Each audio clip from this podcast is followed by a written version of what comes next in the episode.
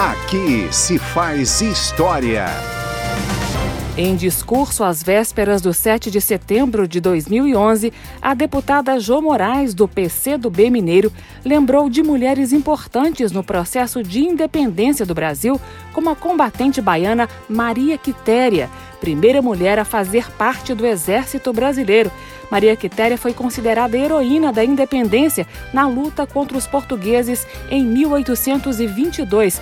Ela fingiu ser homem para entrar nas Forças Armadas por sua bravura em batalha, acabou sendo condecorada patrona do quadro complementar de oficiais do Exército. Vamos ouvir a deputada Jô Moraes. Um povo que não reverencia sua história não consegue construir o futuro. Por isso que eu queria, neste momento, às vésperas do Dia da Independência, referenciar aqueles particularmente aquelas que contribuíram efetivamente com a nossa independência.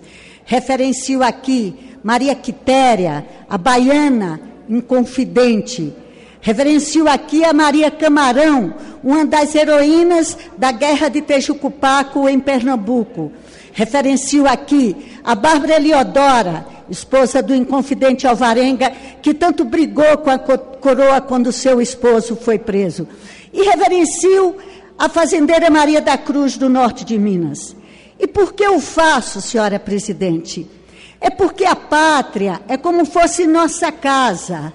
É nela que nós queremos mandar, é nela que nós queremos construir, é nela que nós queremos criar um ambiente em que a solidariedade, a fraternidade e a autonomia se instaure. Por isso que neste 7 de setembro nós temos que ter como perspectiva reforçar o desenvolvimento, a soberania e a distribuição de renda.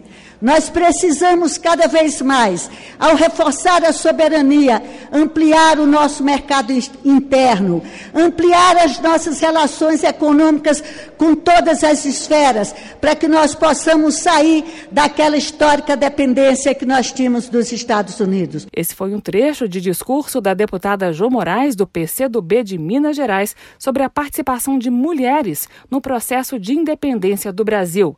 É a Câmara dos Deputados nas comemorações do bicentenário da independência.